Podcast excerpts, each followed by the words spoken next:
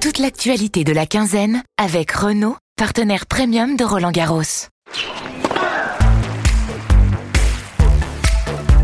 Bonjour à toutes et à tous, bienvenue dans Balle Neuve, le rendez-vous podcast quotidien de l'équipe pendant Roland Garros. Pendant 15 jours, avec un reporter de l'équipe, on va vous raconter tous les matins une anecdote, une histoire, vous donner une analyse, un décryptage d'un fait de jeu, les grandes stars, les Français et Françaises, les joueurs et joueuses méconnus, les évolutions techniques, stratégiques, les entourages, bref, de quoi briller avec vos amis fans de tennis. Et ne perdons pas de temps, la terre battue est prête. Balle Neuve, servez-vous. Et aujourd'hui, je suis avec David Loriot. Salut David. Salut à vous. Et on va parler de Holger Rune, le prodige danois, 20 ans, numéro 6 mondial. Euh, il fait son entrée en lice ce mardi à Roland Garros où il affronte Christopher Eubanks au premier tour. Il pourrait retrouver aussi Gaël Monfils au deuxième. Euh, Runeux est dans la partie de tableau de Daniel Medvedev, mais ce dont on va parler aujourd'hui, c'est surtout de son tempérament. Runeux, énorme potentiel, 4 titres, un Masters 1000, c'était à Bercy l'année dernière, et tout le monde l'aura remarqué, un sacré caractère. Euh, David, comment tu, décrirais Runeux et cette flamme qui semble tout le temps l'habiter sur le, sur le cours euh, moi, je dirais que c'est un convaincu, euh, Rouneux, un convaincu en ce sens où, bah, voilà, il a, il a l'éclat de la jeunesse et, euh, et on va dire l'impétuosité de, de ses 20 ans et il est, euh, enfin, il est programmé depuis sa plus tendre enfance, euh, voilà, euh, de par l'entourage familial et sa maman notamment qui le suit, voilà, qui le suit depuis qu'il a touché ses premières raquettes. il y a une espèce de, effectivement, une espèce de conviction chez lui, voilà, convaincu d'être numéro un mondial un jour. C'est ce qu'il souhaite, c'est ce qu'il désire depuis qu'il a, depuis qu'il a 10 ans. alors effectivement, c'est, c'est parfois une conviction teintée d'un peu de d'arrogance dans l'attitude, on dira. il s'est pas fait que des amis sur le circuit, il est pas là depuis longtemps pourtant et malgré voilà malgré tout il a déjà il a déjà euh, euh, placé titiller quelques voilà quelques vieux grognards. On pense notamment à cette petite prise de bec avec Stan Wawrinka à Indian Wells. Euh, c'est euh, c'est un personnage en tout cas, et c'est bien aussi quelque part d'avoir des personnages qui sont pas lisses. On sait que le tennis est très polissé, très lisse. On sait que les les anciens entre guillemets ont souvent véhiculé cette image-là. C'est bien d'avoir des, des jeunes qui montrent du caractère, qui affirment leurs ambitions. Lui, c'est le cas.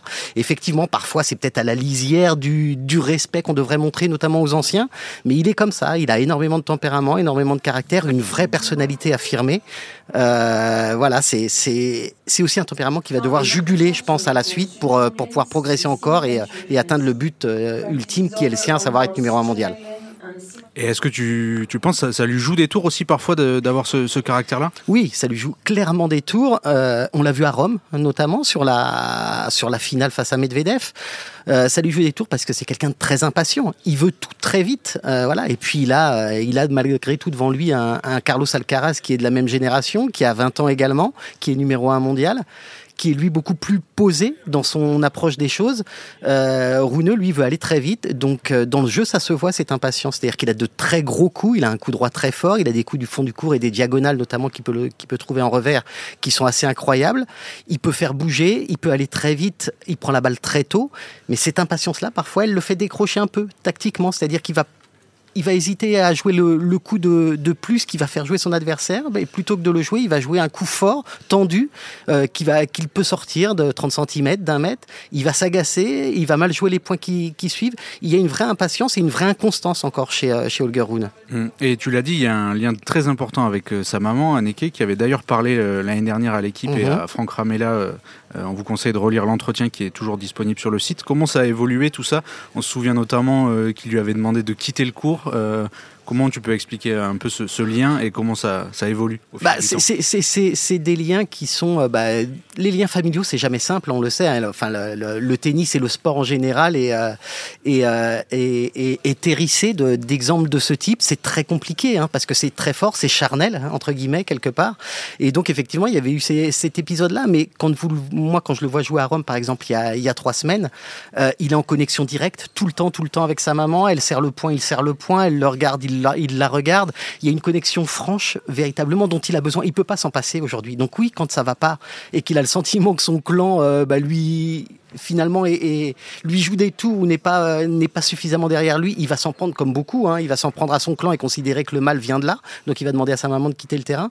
Mais euh, à chaque fois que voilà, à chaque fois que les choses vont se tendre aussi, il va avoir besoin de ce soutien-là. Donc en fait, c'est très ambivalent, mais c'est sur cette ambivalence-là que c'est compliqué aussi pour ces jeunes-là de d'avancer lorsqu'ils sont suivis, couvés comme ça, parce qu'il a été couvé littéralement par sa maman, entraîné par sa maman.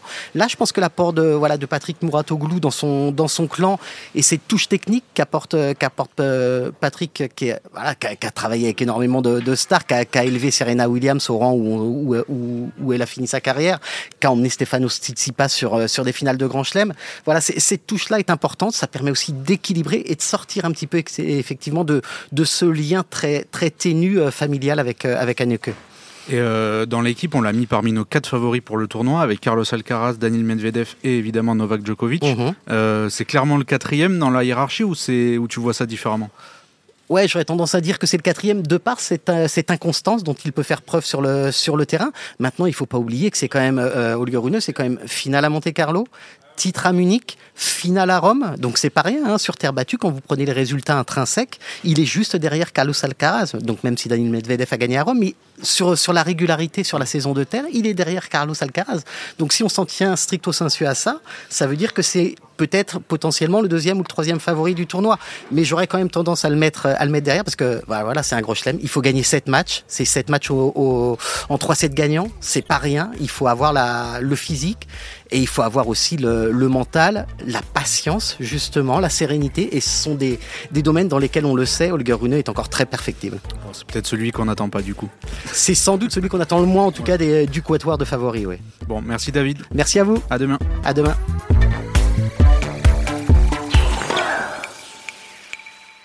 Rendez-vous demain pour un nouveau podcast de la quinzaine avec Renault, partenaire premium de Roland Garros. Renault.